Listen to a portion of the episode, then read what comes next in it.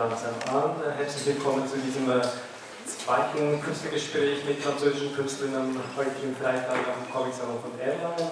Äh, wie Sie vielleicht äh, wissen, ist der französische Comicmarkt im Moment erlebt einen riesenhaften Boom. Es sind über 4000 Novalitäten, die jedes Jahr auf den Markt drängen und sich selber bedrängen. Das bedeutet, dass natürlich in Frankreich nicht nur sehr viele Bücher, immer mehr Bücher aus dem Ausland nach Frankreich importiert werden, sondern dass natürlich auch in Frankreich sehr viel selber äh, geschieht, sehr viele französische Autoren veröffentlicht werden und sehr viele oder immer mehr dieser französischen Autoren finden erfreulicherweise auch ihren Weg zu uns in den deutschen Sprachraum. Es gibt jetzt für diese drei Autoren, die hier auf dem Podium sind, äh, drei Zeichner mit einem ganz, ganz neuen Album hier auf dem deutschen Markt. Äh, zwei eher jüngere Künstler, die in Frankreich im Moment gerade diesen Durchbruch erleben. Zum Beispiel ganz links Bastien Vives, der sehr junge Bastien Vives, der aber trotz seiner unschuldigen Miene bereits acht oder neun Bücher veröffentlicht hat, mit großem Erfolg in Frankreich. Neben ihm ist David Prudhomme. Und von Bastien Vives ist äh, dieses Buch da auf Französisch, äh, auf Deutsch erschienen Geschmack von Chlor von David Prudhomme gibt es äh, dieses Buch hier, Rendetico, auf Deutsch und auch beim Carlsen Verlag, die Asti Madonna, eine Zusammenarbeit mit Pascal Habate, von dem es hier auch eine Ausstellung gibt. Und neben mir, äh, bei dem es macht auch mal Mathieu, er hat nicht seine erste Publikation auf Deutsch, Gott euch selbst ist sein fünftes und sechstes Buch, das bereits auf Deutsch erschienen ist, also er dürfte mehr Leute hier auch bekannt sein. Ein großer Name, vor allem in Frankreich. Deswegen will ich das Gespräch auch mit ihm beginnen. Es ist so, bei diesem äh, Gespräch mit drei sehr unterschiedlichen Künstlern ist es nicht äh, einfach bzw. praktisch unmöglich, so ein Thema zu finden, über das man sich jetzt äh, unterhalten könnte, eine Stunde lang.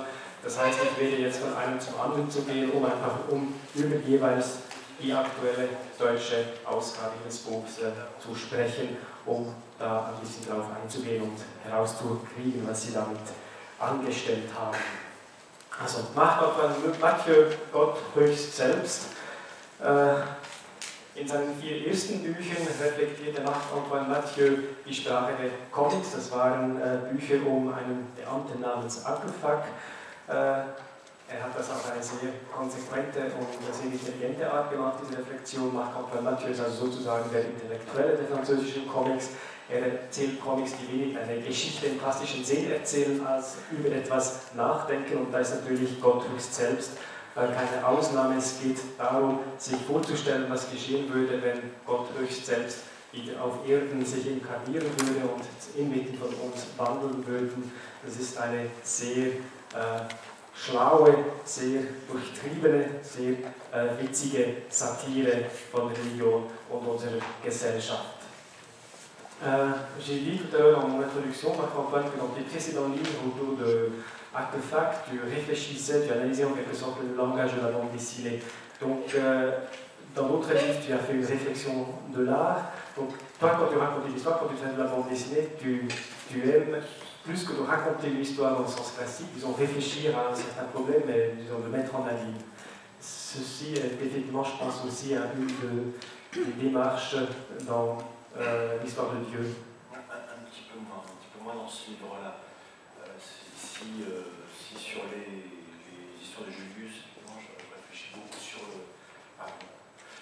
Si j'essaye un petit peu de m'amuser avec le médium, là je, je pense que je m'amuse un petit peu plus avec la société des hommes et avec. Euh, toujours sur la communication, toujours sur le médium, mais là c'est plutôt un, un, regard, on va dire, sociologique, temps ironique, sur, euh, sur le monde de la surconsommation, de la surcommunication aujourd'hui. Also in diesem Buch äh, sagt er, dass er weniger jetzt äh, die Sprache äh, reflektiert habe, sondern es geht mehr ihm auch um den Blick, den er wirft auf den Mensch und die, äh, die Kommunikationsgesellschaft. Es geht um Kommunikation, es geht um die ganze Konsumgesellschaft, die da absurdum äh, geführt wird und die er ad absurdum führt, indem auch die Form einer Reportage äh, wählt. Also man muss sich vorstellen, Gott kommt auf die Welt und äh, man verfolgt ihn, man verfolgt, was mit ihm geschieht in dieser ganzen äh, modernen Welt, in der äh, wir leben. il y une balance dans ce livre, je trouve, une balance entre ton intérêt pour les enjeux théologiques, disons, dans, l'imagination que Dieu nous rend visite, mais aussi, euh, exemple, avec ce que tu as dit aussi, de la satire, d'une satire de la société. Oui, oui, oui, ça s'est fondu en un seul livre, mais euh, euh, ce que je voulais dire tout à l'heure, c'est que c'était un récit plus classique que les autres. Voilà, c'est un peu comme ça, c'est plus un dessin avec le service d'un texte, euh, au service d'une qui s'est un peu accumulée comme ça au fil des mois, au fil des années. Et le personnage de Dieu ici est plus un, personnage de théâtre en fait, un petit peu, comme un, catalyseur, un, personnage, presque un prétexte, évidemment, une porte d'entrée euh, pour, parler euh, de, la société humaine, de la société des hommes. Also was ich damit sagen wollte, ist, dass äh, diese Geschichte im Vergleich zu seinen früheren Comics eher eine klassische äh, Geschichte ist, eine klassische Comic-Geschichte, wo Gott eher wie eine Theaterfigur auf einer Bühne agiert und eher auch der äh, Vorwand ist der Katalysator für das, was dann äh, geschieht. Donc, qu'est-ce qui se passe dans cette histoire Le prétexte pourquoi Dieu euh, Dans cette histoire, ce qui se passe, c'est que Dieu, Dieu arrive sur Terre et euh, arrive parmi les hommes. Et, euh, et, ça se passe pas tout à fait comme, euh, comme on pourrait croire que ça se passe, c'est-à-dire qu'il y, y, a un gros malentendu, c'est-à-dire que c'est une farce, une farce un petit peu, euh, peu absurde dans la mesure où on est en présence d'un Dieu qui a priori est omniscient, omnipotent, mais on, peut se demander s'il croit encore aux hommes, et de l'autre côté, on a une société humaine qui, on peut se demander si elle croit, si elle croit encore à Dieu, et, d'ailleurs c'est une société un petit peu décalée puisqu'il n'y a, pas de religion. J'ai un petit peu gommé tous, les aspects religieux. Donc, euh, il va y avoir un, peu comme un, une espèce de chassé croisé, pas vu, pas pris, entre, euh, entre les hommes et, entre le, matérialisme d'aujourd'hui et puis la, la, présupposée, euh, euh, ce, ce, personnage présupposé spirituel. Also die Geschichte fasst er so zusammen, es ist so eine, ein Missverständnis, eine Art Phase zwischen dem, was passiert, wenn ein allwissender und allmächtiger Gott äh, unter die Menschen kommt, ein allwissender Gott, der den Glauben an den Menschen mehr oder verloren hat in einer Gesellschaft von Menschen, die, äh, kann man sich sagen, auch den äh, Glauben an Gott mehr oder weniger verloren hat. Der nimmt in seiner Geschichte auch ganz bewusst nicht oder wenig Bezug auf Religion oder einen religiösen Kontext, in dem es das nicht geben würde. Und so kommt es eben zu, diesem, äh, zu diesen Missverständnissen, zu diesen, äh, ja, zu diesen Missverständnissen zwischen diesem äh, allwissenden und spirituellen Wesen und der sehr materialistischen Gesellschaft. Wobei es auch zu sagen gibt, dass sich Gott durchaus in Matthäus Geschichte einspannen lässt von dieser ganzen Waren- und Medienwelt und dann bis zu einem gewissen Punkt auch zu ihrem Spielzeug wird. Mais ce qu'on peut aussi constater, c'est que bon Dieu, il devient aussi jusqu'à certains euh, points, il accepte quand même les règles du jeu dans la société matérialiste, il devient une sorte de, de jouet aussi de ses avocats, de, de le merchandising, il, accepte le jeu, non?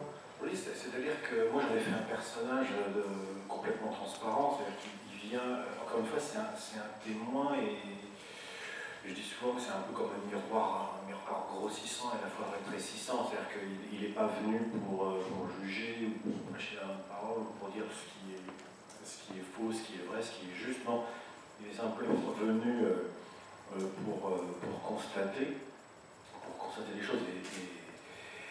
Et, et, bon, bah, effectivement, on constate que, que, le monde est doublement absurde, c'est-à-dire qu'il est absurde au sens, euh, je sais pas, nietzschéen ou schopenhauerien euh, du, du, terme, mais il est aussi devenu complètement absurde dans sa dimension aujourd'hui euh, euh, économique et, éthique. C'est-à-dire que, ça c'est mon regard à moi, un petit peu, désenchanté, disons, sur, sur la société des hommes aujourd'hui. Donc voilà, il y, a une double absurdité qui se frotte et qui donne un, un livre euh, un peu particulier dont il faut dire quand même qu'il est un peu drôle. Hein, ne t'en fais pas, ne t'en fais pas. Les éditeurs me disent toujours attention, dis, bien que c'est drôle. dire des choses sur Dieu, pourrait croire que c'est. Pour ne pas l'oublier, je mettre, j'ai frère ça au début, äh, dass er natürlich am Schluss äh, hat Marc-Antoine Mathieu betont, dass ich ja ganz klarstellen soll, dass das Buch auch ein bisschen komisch ist. Es ist nicht nur ein bisschen komisch, es ist sehr komisch, es ist sehr witzig und dieses satirische äh, Aspekt und Charakter des Buches will ich dann gleich noch eine Frage stellen. Es ist wirklich ein sehr, sehr komisches Buch. Er hat äh, aber erzählt, dass dieser Gott, und daher rühren dann auch diese Missverständnisse, Gott kommt nicht auf die Welt, um äh, irgendeine Botschaft zu vermitteln, sondern kommt einfach, um sich umzusehen, wie das im Moment so abläuft hier bei uns. Und da kommt es eben zu einer Konfrontation von zwei verschiedenen Formen von Absurdität. Zum einen eben eine grundsätzliche philosophische Absurdität im Sinn von Nietzsche und äh, Schopenhauer, in Form aber auch von einer Absurdität, wie wir sie heute in der modernen äh, Warenwelt kennen, in der modernen Wirtschaft und der äh, Moral, die wir heute kennen. Und aus dieser Absurdität äh, entsteht natürlich, äh, wie Mathieu das am Schluss betont hat, eine doch sehr, sehr komische Geschichte, wo letztlich äh, meiner Ansicht nach auch die Satire über das Religiöse äh, überwiegt. Donc on peut dire que finalement euh, Dieu est une sorte de prétexte pour faire une satire euh, humoristique, marrante de, de, la société. Oui, oui, alors pas que, c'est-à-dire que s'il y, avait, y avait quelque chose à, à, à formuler, s'il y avait une, une ligne de force à, à définir dans le livre, serait celle-ci. Alors je me suis aperçu après coup, c'est-à-dire pas conscient quand, quand faite, mais euh, il y aurait l'idée de dire que de, depuis que Dieu est mort, d'une certaine manière, euh, comment, comment on fait avec cette histoire-là? Depuis Nietzsche, le, monde est devenu un petit peu plus compliqué quoi, à vivre, je, je pense. Et euh, un futur, dans, dans, des époques où tout va bien, où on est dans une espèce de, de, faire, tout se passe bien, c'est-à-dire que le faire nous évite certainement de, de, regarder derrière nous et de penser sur nous-mêmes et sur le sens de notre vie. Mais dans, dans des, des, époques où le faire est moins évident, comme aujourd'hui, euh, on se retrouve avec un futur qui est très incertain, qui, qui fait un peu peur un passé qui fait aussi ressurgit toujours, surtout à notre époque. Donc on se retrouve dans une espèce de présent comme ça, qui, est, très, euh, qui est très figeant, qui nous oblige à, une espèce de, précipitation et de consommation qui nous évite comme ça de voir et le futur et le passé. Et, bien entendu, en personne, ça, ça parle de ça. Il y a ce personnage-là, justement, qui vit, normalement, en théorie, qui assiste un petit peu interdit et médusé à cet état de fait, à, ce, à, cette, à, ce, à cette société humaine qui est transie dans un moment présent. Je pense qu'on est dans cette époque-là, à notre société occidentale.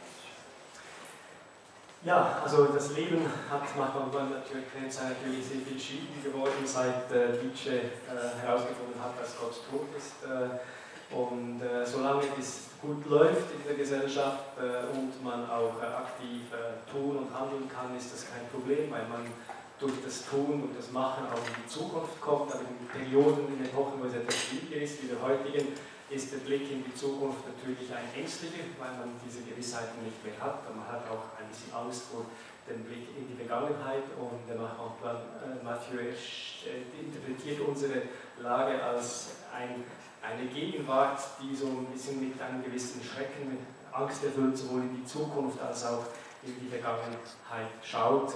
Und äh, das ist auch eine der Aussagen oder eine der Prämissen dieses Buchs, dass dann in diese merkwürdige Form der Gegenwart ein Wesen eindringt, das eigentlich völlig außerhalb der Zeit und all diesen Begriffen äh, lebt. Das ist natürlich jetzt äh, äh auch meine Frage an ihn jetzt, das Leben ohne Gott äh, schwieriger, möchte ich dann doch ein, persönlich fragen, ob er äh, jetzt äh, als Autor dieses Buch Gott höchst selbst an diesen Gott glaubt oder nicht. Est-ce que toi tu crois en Dieu ou est-ce que tu ne crois pas en Dieu Alors, je réponds toujours, je botte toujours en touche. Enfin, je, vais faire la réponse de Normand, euh, c'est-à-dire que je, je, suis agnostique pratiquant, c'est-à-dire que je, la porte n'est pas complètement définitivement fermée, il y a quand même une grande chance pour qu'il y ait vraiment une vérité immanente, ça c'est sûr. Mais s'il n'y a pas de vérité immanente et s'il n'y a pas de réel libre arbitre, je ne vois pas vraiment comment Dieu pourrait exister. C'est ma réponse. Cela dit, euh, je suis très conscient de, dire, de, l'importance que peut revêtir la croyance et, les richesses que ça a pu apporter et, comment dire,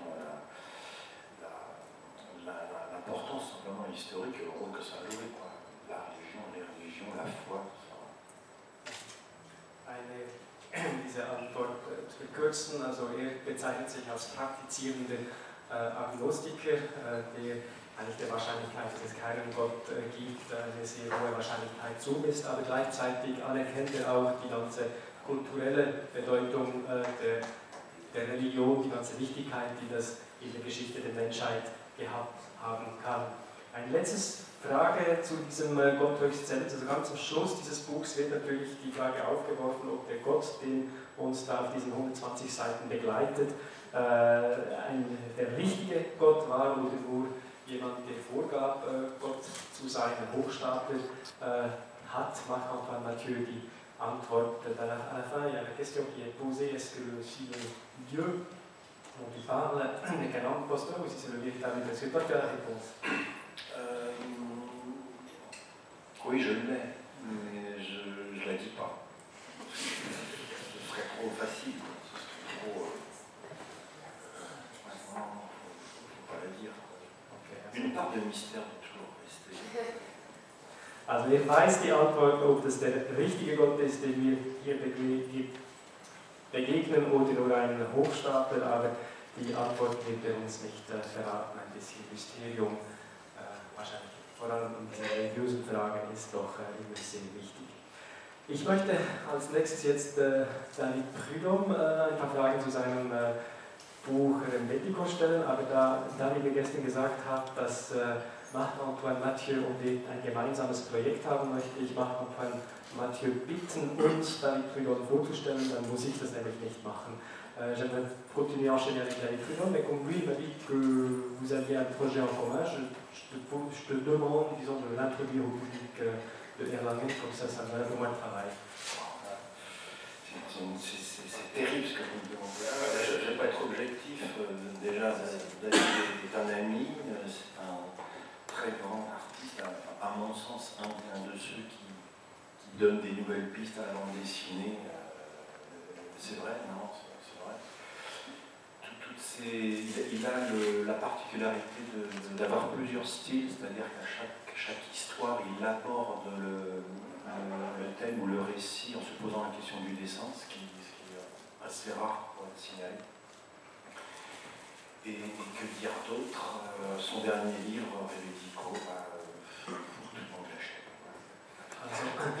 Er hat, Marco Tamalti hat von Anfang an gesagt, dass er nicht sehr objektiv sein würde, weil Danny Prudhomme ein Freund von ihm sei, aber was er dann gesagt hat, ist umso schöner. Also Danny Prudhomme ist in den Augen von Marco Tamalti eine dieser Zeichen, die den Comic in Frankreich wirklich neue Wege eröffnen. Es ist eine der Zeiten, die auch von Buch zu Buch und Projekt zu Projekt seinen Stil verändern kann, die sich bei jedem Buch, bei jedem Geschichte die Frage stellt, was wohl die beste Form der Umsetzung sein könnte. Und eben das letzte Buch, über das wir uns hier vor allem unterhalten wollen, Rendetico, sei ein Buch, das äh, jede und jede von Ihnen hier im Publikum sich unbedingt kaufen muss. Rendetico, das ist der Name eines äh, griechischen Musikstils.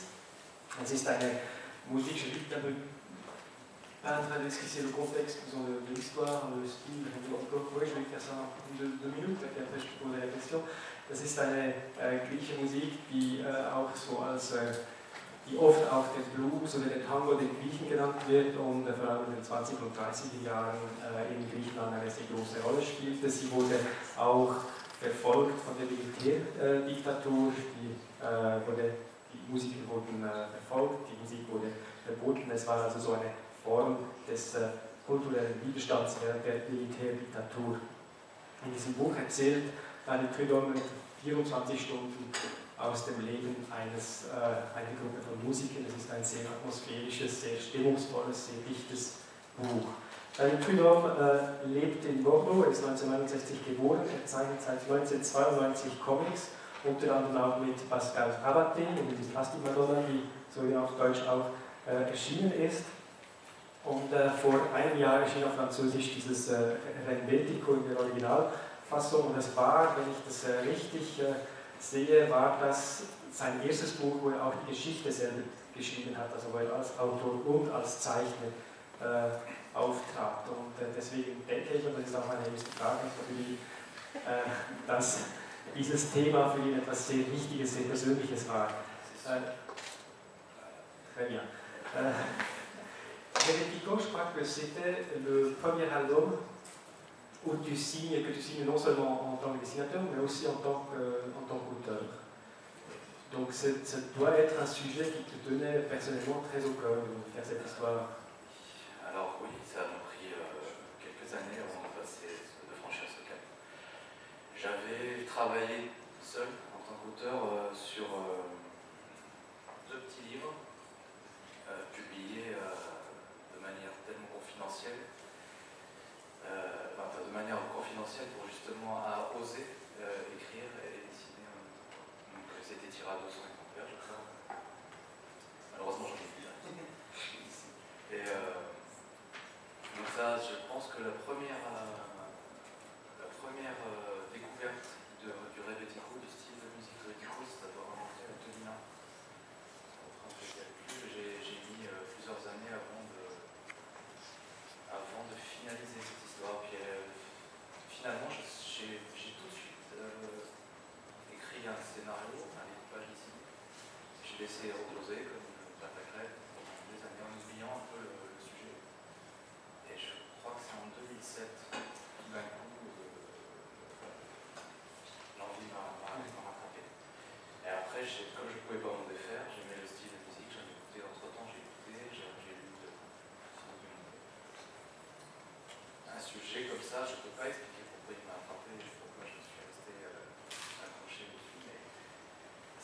faire ce livre, c'était une manière effectivement de poser euh, les valises. Also es ist in der Tat so, dass das sein erstes größeres äh, Buchprojekt ist, das er allein äh, gemacht hat. Er hat zuvor schon zwei kleine Bücher gemacht, äh, die er sowohl geschrieben als auch gezeichnet hat, aber die sehr, sehr kleinen Auflagen von je 200 Stück äh, veröffentlicht wurden. Äh, das, diese Auflage war auch sehr bewusst so gewählt, damit er sich überhaupt traute, seine eigenen Geschichten im Wissen, dass niemand sie lesen würde, äh, zu schreiben. Er hat die Musik, Renvetico hat er 2001 entdeckt, hat auch ziemlich früh schon ein Szenario geschrieben äh, und ein Storyboard gezeichnet, wusste, dass er daraus mal was machen würde, hat dann aber wieder in die Schublade getan, ein paar Jahre gewartet, bis er es 2007 wieder aus der Schublade herausgenommen hat und dann eben diese Geschichte umgesetzt hat. Er kann nicht erklären, warum jetzt das Thema ihn dermaßen fasziniert hat äh, dieser Musik, aber mit dieser Antwort will ich mich jetzt nicht äh, begnügen. So, je pas quand même. Mais je, oui. je, je pense, enfin, je cherche aussi pourquoi j'ai. C'est une forme de projection aussi, c'est un fantasme que j'ai projeté sur cette, sur cette. Mais c'était quoi qui a, qui, a, qui a créé ce fantasme C'est quel élément C'est un élément musical C'est le contexte historique Oui, alors le contexte historique, c'est ce qui, euh, ce qui m'a rendu le, le, le Rebetiko passionnant. C'est toute l'histoire de cette musique qui se développe au cours du XXe siècle, qui, euh, qui a un parcours euh, qui, qui met dans la marge de la société grecque, qui concerne quelques personnes qui se forment une société à eux. Et puis petit à petit, euh, la société les rattrape,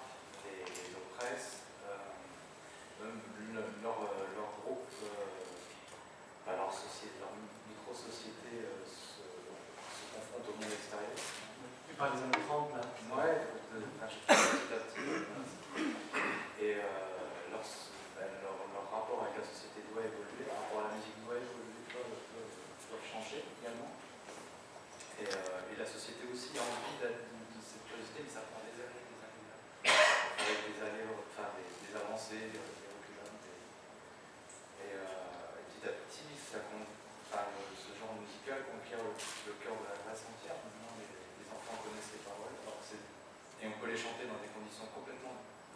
contextualisée de leur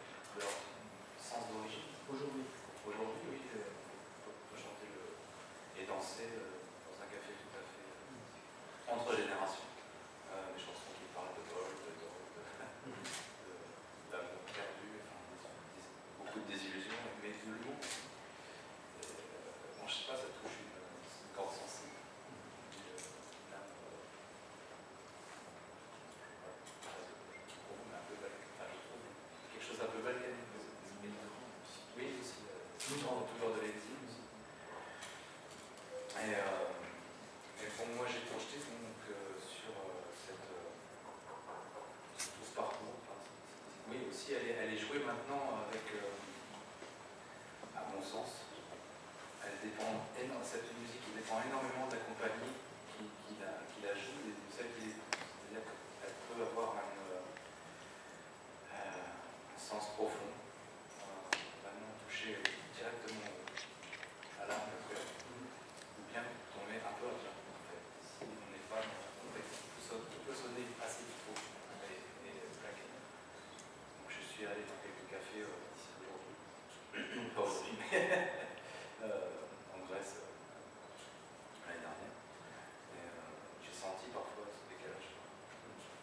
Also es ist interessant, bis zu einem gewissen Punkt, also stellt sich auch immer wieder die Frage, warum ihn diese Musik so fasziniert und bis zu einem gewissen Punkt gibt er zu, dass es auch so eine Projektion ist in diese Musik, äh, was er da rein projiziert, aber er hat dann auch schön erklärt, diese ganze Faszination der Geschichte dieser Musik, die am Anfang des 20. Jahrhunderts entstand, die äh, randständig in der Gesellschaft, also wo dann am, am Rand der Gesellschaft sich so eine kleine Mikrogesellschaft formiert rund um diese Musik, die diese Lieder über verlorene Liebe, über Verbrechen, äh, über Drogen äh, und so singt, wie diese Mikrogesellschaft dann von der äh, bürgerlichen, von der offiziellen Gesellschaft sozusagen eingeholt wird, unterdrückt wird, verfolgt wird, überfahren wird, aber wie sich dann über Jahre hinweg doch äh, im Untergrund hält, weiterentwickelt bis heute, wo dieser Helvetico in Griechenland so gut ja, gegenwärtig ist, wo kleine Kinder eben diese Lieder über verlorene Liebe, über Sex und Drogen und Gewalt und Verbrechen äh, singen mit ihren Eltern und Großeltern.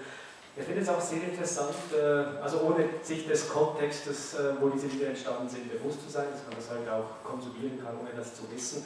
Und äh, er hat dann auch beschrieben, wie, das in, wie das in Griechenland selber erlebt hat, diese ganze Gratwanderung, die es gibt. Also wenn es stimmt, die Kommunikation zwischen dem Musiker und dem Zuhörer, dann kann das ganz wunderbare Momente geben mit dieser, mit dieser Mu- Musik, aber es kann auch völlig kitschig werden, wenn diese Kommunikation nicht äh, stattfindet. Das kann auch völlig platt sein und sehr falsch klingen in Griechenland von heute diese Musik zu hören. Das sind alles Sachen, die David Prudhomme äh, da angeregt haben, sich in dieser Musik äh, zu, zu vertiefen. Donc en t'intéressant à cette musique, tu t'es intéressé en, en quelque sorte à l'histoire de, de la Grèce au XXe siècle. Ça reflète euh, l'histoire de la Grèce du XXe siècle.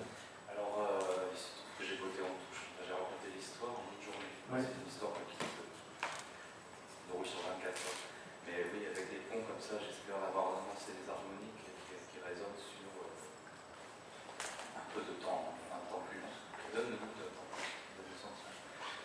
Et, euh, mais enfin, c'est surtout sur la perte de sens et euh, des actes enfin des actes vécus, des, des choses je pense que mes personnages sont, tentent d'exercer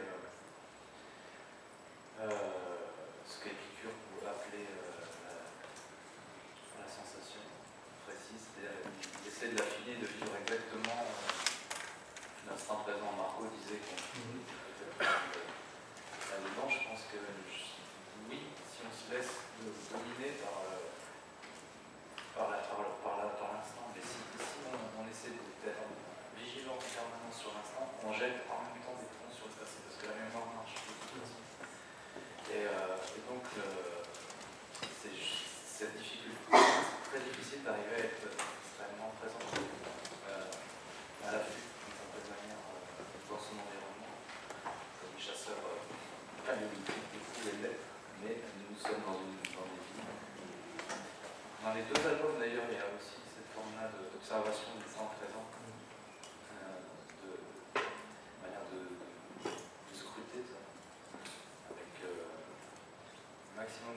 précision et d'essayer d'être le plus juste possible. Mais bon, c'est forcément c'est, c'est, je tends vers, vers ça, j'espère, aller vers plus de justesse et Dans, dans ce livre-là, ou- dans ce livre-là ou en général en général.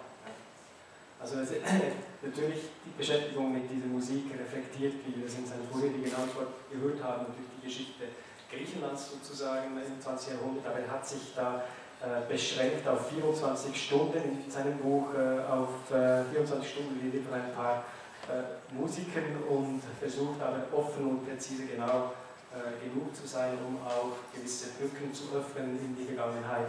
und äh, in die Zukunft äh, diese Musiker, das sei das Interessante an diesen Musikern, die versuchten, äh, den gegenwärtigen Moment sehr intensiv zu leben, aber eine sehr sinnliche Weise und voll präsent und wachsam zu sein in der Gegenwart. Also im Buch ist auch oft die Rede von der Militärdiktatur von General Metaxas in den 30er Jahren, wo eben diese Musik auch sehr klar verfolgt wurde, was eigentlich so vordergründig erstaunen mag, da die Musik eigentlich, so wie ich weiß, nicht offen politisch war, sondern die Texte sich eher, wie schon sagte, um dieses ganze der Gesellschaft drehten, um Sex und um Liebe. Tu parles souvent, disons dans les années 30 aussi, disons la persécution, de l'oppression de ces musiciens, ce qui est un peu étonnant parce que quand on lit les textes que tu cites, disons les textes ne sont pas ouvertement, c'est pas une musique ouvertement politique, c'était quoi qui gênait l'établissement, euh, la société dans cette musique Alors, précisément, je crois que c'est euh, le fait d'avoir constitué une société qui n'obéit qu'à ses propres,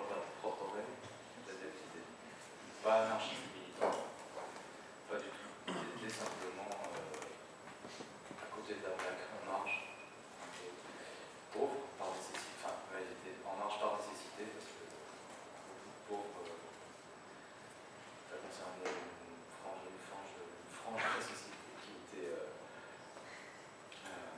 devait survivre. En fait, et je pense que c'est faire un peu plus que survivre que la musique. Elle est de, de la fleur sur le pavé, de la fleur de quoi. Euh, donc ils sont, ils sont persécutés parce que, parce que persécutés c'est peut-être un grand mot, mais euh, ils sont parce qu'ils sont trop libres d'une certaine manière et c'est pas du tout une musique militante, effectivement. Euh, effectivement, c'est une musique qui euh, qui raconte au, jour le jour ce qui s'est passé, les événements très simples. Hein, c'est pas, pas, des, des, grands mots, il n'y a pas trop d'affectation. Il y a un peu d'affectation dans la douleur, parfois un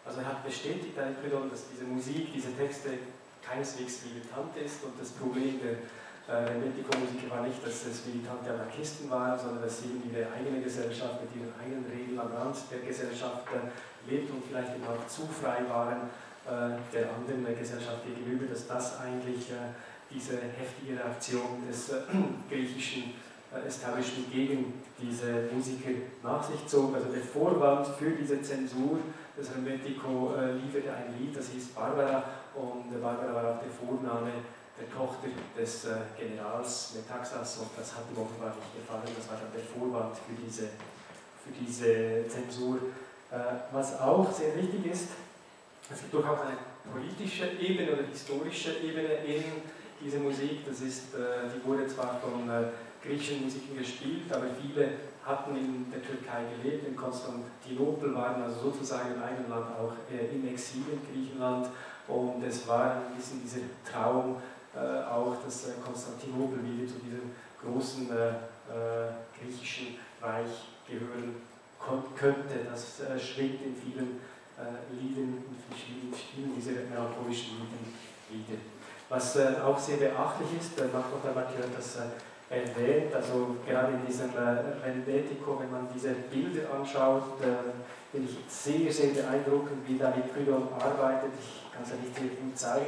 Einerseits sind die Bilder eher düster, in diesen grauen Ockertönen gehalten, äh, andererseits aber sind sie voller Licht, das sich trotz der eher dunklen Farben äh, zum Ausdruck kommen. Äh, es lohnt sich wirklich einen Blick einzuwerfen. Ce qui m'impressionne des dessins dans Helvetica, c'est que dans un, sens, dans un sens, tu utilises des, des couleurs plutôt sombres, plutôt ternes, beaucoup de brun, de, de ocre, mais en même temps, il y a une lumière euh, incroyable qui sort de ces tonalités qu'on généralement n'associe pas à la lumière. Euh, c'est une recherche concrète, disons, consciente de ça, tu essayer de. Bah,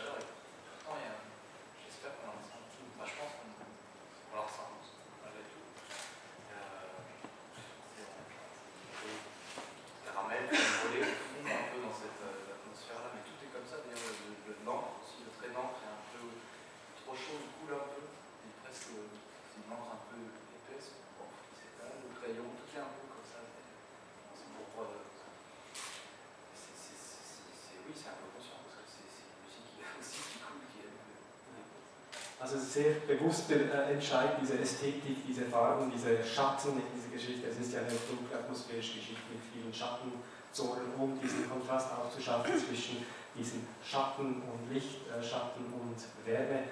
Trotz der Farben, die man normalerweise nicht mit Wärme und mit Licht in äh, Verbindung bringt. Das hat auch sehr viel mit der Musik zu tun, die halt eben so etwas Schweres hat, auch etwas Klebriges, die sich da so hinzieht und irgendwie, also diese, diese Gefühle, die da ausgedrückt werden, die auch in seinen äh, Bildern und das kann ich vielleicht auch noch sagen, in seiner ganzen Erzählweise, der ganzen narrativen Struktur dieses Buchs auch sehr schön zum Ausdruck bringt. Jetzt haben wir doch noch die letzten 13 Minuten, die wir haben, müssen wir unbedingt zum Jüngsten hier auf dem Podium äh, kommen, Bastian äh, Vives. Äh, das ist so der Senkrechtstarter in der französischen Szene. Er ist, ich habe es vorhin gesagt, er ist äh, 26 Jahre jung, hat also schon äh, neun Bücher veröffentlicht, darunter etwa fünf im angesehenen Kastemann Verlag. Äh, dieses Buch ist das erste, was es von ihm auf Deutsch gibt. Der Geschmack von Chlor, das bedeutete auch in Frankreich sozusagen den Durchbruch für ihn. Er wurde dafür am Comic Festival von Angoulême als der beste, das beste, das größte Talent ausgezeichnet. Äh, 2009 war das, glaube ich. Die Geschichte, die er da erzählt, ist äh, ziemlich einfach nacherzählt. Da, äh, muss es dann vielleicht noch ein bisschen genauer erklären. Es geht eigentlich um einen eher schwächlichen jungen Mann, dem der Therapeut sagt, dass er unbedingt schwimmen gehen soll. Dann geht er halt schwimmen ins Hallenbad, trifft dort auf eine sehr sportliche äh, Frau, die äh, früher auch Wettkämpfe geschwommen hat und zwischen den beiden entspannt sich so eine äh, kuriose Beziehung. Also sie zeigt ihm, wie er besser schwimmen kann und dabei brennt er wahrscheinlich auch äh, Gefühle wie die Liebe, aber am Schluss verläuft sich das alles ein bisschen mysteriös, man weiß nicht so recht äh, wohin. Das ist eine sehr, sehr äh, starke Geschichte, auch sehr eigenwillig umgesetzt. Da werden wir sicher auch noch ein bisschen genauer darüber äh, zu reden kommen. J'ai essayé de donner une sorte de synopsis de ce qui se passe dans l'histoire, euh, disons, de ce jeune homme qui rencontre cette jeune femme euh, en faisant de la natation. Euh, comment est-ce que toi, tu, tu, tu, tu, tu décrirais disons, ce que tu racontes dans cette histoire? Euh, en fait, euh, ça tient surtout. euh, si on regarde à peu près tous mes bouquins euh, depuis le début, c'est un peu toujours la même histoire, parce que c'est. euh, j'ai commencé à faire de la BD à 23 ans, et donc euh, moi, ce qui me prenait la tête à 23 ans, c'était euh, nanas. Donc euh, j'ai parlé de ça dans mes, euh, dans mes bouquins, j'aurais commencé la BD plus tard, j'aurais parlé d'autre chose. Et, euh, et donc, euh, dans le goût du chlore, c'était juste. le synopsis, c'est juste un mec qui rencontre une meuf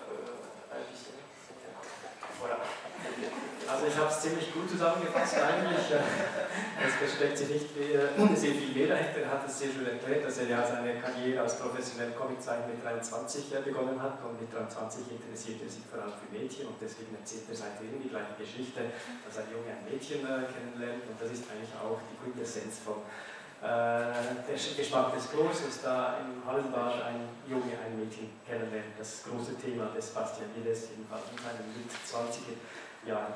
Gut, das ist eine Sache, die man da sagen kann zu diesem Buch. Äh, was natürlich sehr äh, stark ist an diesem Buch, es sind doch immerhin über 100 Seiten, die er verwendet, um diese Geschichte zu erzählen. Und das macht er mit sehr, sehr vielen Bildern und eigentlich sehr, sehr wenig Text. Ce, que tu, ce qui est très frappant dans le, le goût du plan, c'est que tu travailles beaucoup avec l'image et très peu avec le texte. Il y a beaucoup de, de, de planches euh, sans texte du tout. Euh, en fait, euh, j'utilise le texte au moment où j'en ai besoin et surtout au moment où euh, c'est important et, et, je peux pas faire passer une, information que je pourrais pas faire passer avec le dessin. Comme j'utilise le dessin pour montrer des choses que je pourrais pas faire passer avec le texte. Et, et donc c'est pour ça que ben, je préfère. Euh, ce qui est important, c'est de les voir eux, leur attitude, parce que c'est avant tout, quand on rencontre une fille, c'est juste euh, des, des, banalités euh, les plus, euh, profondes qu'on qu dit. Quoi. Enfin, je veux dire, c'est pas forcément hyper intéressant, mais il y a quelques phrases qui sont euh, extrêmement marquantes. Et euh, voilà, je, je, trouve que si on passe une journée à, juste à parler, à discuter, en fin de compte, je sais pas si on se souviendra de cette journée. Enfin, c'est important, c'est les choses qui sont passées et, et les moments. Ouais, voilà. Also er braucht ganz bewusst eigentlich den Text nur dort, wo er ihn unbedingt noch nötig hat und, äh, und die Sachen auch nicht in den Zeichnungen ausdrücken kann, sonst lässt er sich ganz äh, auf die Zeichnung und er hat dann auch äh, natürlich zu Recht gesagt, dass wenn äh, ein junger Mann eine junge Frau kennenlernt, was dann normalerweise gesprochen wird, nicht sehr von großem Tiefsinn zeugt, dass es meistens eben diese ganzen Banalitäten sind, auch wenn man dann zum Beispiel am Nachmittag äh, mit einem An Angehimmelten verbringt, dann erinnert man sich eigentlich weniger an das, worüber man gesprochen hat, äh, sondern eher an das, was alles äh, abgelaufen ist, auch in der ganzen äh, nicht-verbalen äh, Kommunikation. Das ist jetzt auch in diesem Buch sehr, äh, sehr eindrücklich, da wird über Seiten hinweg wird gezeigt, wie sie da schwimmen miteinander, nebeneinander, nacheinander oder äh, gegeneinander. ist auch dann die Frage, disons, d'avoir choisi disons, le, la piscine comme lieu de rencontre Est-ce que c'est une raison personnelle pour toi Est-ce que, ça, est que, tu aimes la natation Est-ce que tu as aimé dessiner des, des, corps qui sont en train de, de nager? Bon, En fait, euh, je vais jamais à la piscine. euh, je vais jamais à la piscine et, euh, pour moi c'était l'endroit idéal pour, faire, pour, raconter cette histoire qui était euh, parce que à la piscine c'est peut-être un des derniers lieux où euh, il n'y a, pas de, a aucun code sociétal, en fait, il euh, a pas de, on, est, on, est, on, est, juste en maillot de bain, en slip et, euh, on est dans l'eau. Donc euh, pour, raconter, c'est euh, voilà, un homme et une femme dans l'eau, donc c'est hyper universel, je trouve. Et, et puis, voilà. On ne sait pas qui est l'autre. Non, exactement. Et puis, ce qui m'intéressait aussi, c'est d'avoir juste côté un peu essence, euh, le côté un peu épuré euh, euh, des choses. Et puis, un truc important, c'est que aussi, moi j'avais envie de dessiner donc, cette fille dans ce livre. Et j'aime, il y a quelque chose que j'aime beaucoup, que je trouve très, très sensuel chez les gens. C'est les, les, corps déformés par, par l'activité physique, par le sport. Voilà. Donc j'étais, je me suis dit, bah voilà, je vais dessiner une, une nageuse parce que j'adore le corps des nageuses. Also dass er jetzt diese Liebesgeschichte in einem Hallenbad äh, sich abspielen lässt, hat überhaupt keine persönlichen Gründe, geht nicht schwimmen. Aber äh, es hat ihm, das Hallenbad fand er ideal als Ort, wo sich ein Mann und eine Frau kennenlernen können, weil es ist wirklich einer der wenigen Orte äh, in unserer Gesellschaft, wo es keine gesellschaftlichen Codes gibt, also keine äh, Kleidungscodes, man ist einfach in, in Badeanzug, äh, also eigentlich völlig frei von ganzen gesellschaftlichen Konventionen. Man weiß ja eigentlich auch nicht, wer der andere ist, wenn man ihn, oder sie nur im äh, Schwimmbad kennenlernt. Man weiß nicht, wie er oder sie sich normalerweise bekleidet und, bewegt. Also das war eigentlich die ideale, der ideale Rahmen für eine universale Geschichte, wie fand. Äh, was dazu noch kommt, ist, dass er eigentlich äh, eine große Faszination hat für Körper, die durch eine körperliche Aktivität, durch eine sportliche Aktivität äh, wie performt werden, wie, wie umgebaut werden und ihn zum Beispiel auch der Körper von Schwimmerinnen interessieren und deswegen hat sich das dann so ergeben, dass er diese Geschichte im, im Hallenbad sich abspielen lässt. Es ist interessant, wenn man dieses Buch liest. Es ist sehr eigenwillig erzählt, diese ganze Geschichte, und wirklich mit sehr viel Vertrauen auch auf die, die ganze Bildsprache. Und wenn man es so liest, diese langen Sequenzen im Hallenbad, wie sie da hin und her äh, schwimmen, dann hat man auch manchmal auch das Gefühl, man sieht einen, also man sieht diese Bewegungen wie aufgelöst wie in einem Film. Also man, man hat den Eindruck, dass auch, es hat auch eine filmische Qualität, äh, diese, diese Bewegung, die man wirklich zu sehen vermeint. Also es könnte sein, dass man daraus auch einen Kurzfilm. Quand j'ai lu euh, Le goût du corps pour la première fois, j'ai frappé aussi par ta forme de narration, mais aussi ces longues séquences muettes de, natation qui, pour moi, évoquaient en quelque sorte quelque chose de, cinématographique, quelque chose, une sorte de, film. Moi, je, vois ça très bien comme une sorte de court-métrage ou maille-métrage ou dessin. Est-ce que tu vois cet aspect aussi dans cette histoire bah, euh, Moi, pour moi, la bande dessinée euh, et toute ma culture était avant tout le cinéma. Et euh, pour moi, c'est mon petit euh, cinéma du pauvre, c'est un peu ça. Donc, euh, je suis tout seul, je réalise mon petit film avec ma petite caméra et, je suis très content. Donc, et, sinon, hein, pour, les, pour, les, pour les séquences, j'avais beaucoup de choses à, raconter dans ce, dans ce, dans ce bouquin. Il y a aussi l'idée de, comment est-ce qu'on tombe amoureux, quelle est la différence entre l'attirance, la frustration, toutes ces choses-là, où sont les limites et j'avais besoin de montrer, euh, pour moi un truc qui était important c'était l'attente, et donc c'était euh, de prendre le temps de raconter les choses, de prendre le temps de s'étaler, de prendre le temps de dire quand est-ce qu'on va la voir, quand est-ce qu'on va la revoir, et donc euh, j'avais besoin, et puis quand on la voit, d'essayer d'être le, plus possible avec elle, c'est pour ça qu'il y a ce côté où j'étire un petit peu le récit. Also sieht durchaus die Nähe zum Film, seine ganze Kultur, Kultur ist eigentlich die Kultur des Kinos und er betrachtet im Comic nichts anderes als das Kino für Arme. Äh, also er sitzt zu Hause mit seiner kleinen Kamera und realisiert seinen eigenen Film auf dem Papier. Also das sieht er durchaus so. Aber es hat natürlich auch eine inhaltliche Bedeutung, diese ganzen äh, Sequenzen, wo eigentlich nur geschwommen wird. Es geht auch um das Warten, es geht um die, die Anziehungskraft zwischen zwei Menschen, es geht auch um Enttäuschungen um äh, Frustration, um enttäuschtes äh, äh, Warten. Deswegen gibt es auch diese ganzen Rhythmusverschiebungen im Buch, wenn der Junge wartet, dass die Frau kommt und plötzlich ist sie da, dann geht er ganz anders mit der Zeit um, um das dann auch so zum Ausdruck zu bringen. Ich habe noch eine ganz kleine letzte Frage, bevor wir hier das Podium räumen müssen für die nächste Diskussion. ganz am Schluss sagt die Schwimmerin, der Schwimmer etwas unter Wasser. Und die sagt es, glaube ich, zweimal und dann verschwindet sie. Den Schluss des Buchs will ich euch jetzt da nicht verraten, aber ich habe mich gefragt, ich habe die, die, die Mittelsprache nicht ganz entziffern können äh, in seinem Film da, äh, aber ich möchte, vielleicht sagt ihr uns ja, was sie da sagt. Tout à la fin, Bastien, il y a la nageuse, la, la fille, elle dit quelque chose euh, au mec sous l'eau. Qu'est-ce qu'elle dit Parce que moi, j'ai pas réussi à lire, le mouvement de son. Euh, euh je pense qu'elle doit dire une connerie ou quelque chose de pas très.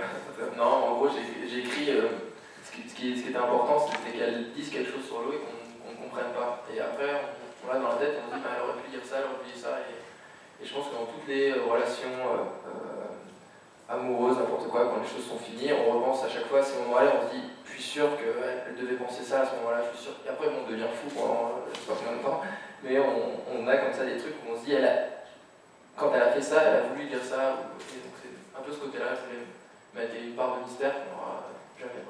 Also die Antwort begann damit, dass sie wahrscheinlich nichts äh, Vernünftiges gesagt hat, aber dann hat er noch was sehr Schönes gesagt, dass es natürlich in jeder Beziehung diese Momente gibt, wo man sich vorstellt, äh, was jemand gedacht hat in diesem Moment und hätte sagen können und man das zwar nicht bewusst weiß, aber man das Gefühl hat, dass sie das hätte sagen können und dass das einen dann wochenlang, monatelang, äh, in gewissen Fällen wahrscheinlich auch jahrelang äh, verfolgt und in den Wahnsinn treibt. Und genau so einen Moment wollte in dieser Sequenz unter Wasser zum äh, Ausdruck bringen. Äh, ja, wir haben es genau geschafft in der Zeit. In einer Minute geht hier das nächste Podium los. Also ich bedanke mich sehr herzlich bei Bastian Lives, äh, der Geschmack von Chlor. Unbedingt empfehlenswert. Der David Prudhomme, der auch da war mit Helvetico, unbedingt empfehlenswert. Und äh, die Madonna mit Pascal Halaté ebenso empfehlenswert. Und natürlich macht auch dann Mathieu Goldhöchst selbst drei sehr unterschiedliche Comics, die aber alle drei von der hohen Qualität der Comics, die in Frankreich von heute geschaffen werden, äh, zeugen und einen sehr schönen Einblick in das aktuelle Geschehen äh, vermitteln. Also herzlichen Dank an drei Antworten für Ihre Anwesenheit und herzlichen Dank euch. Äh,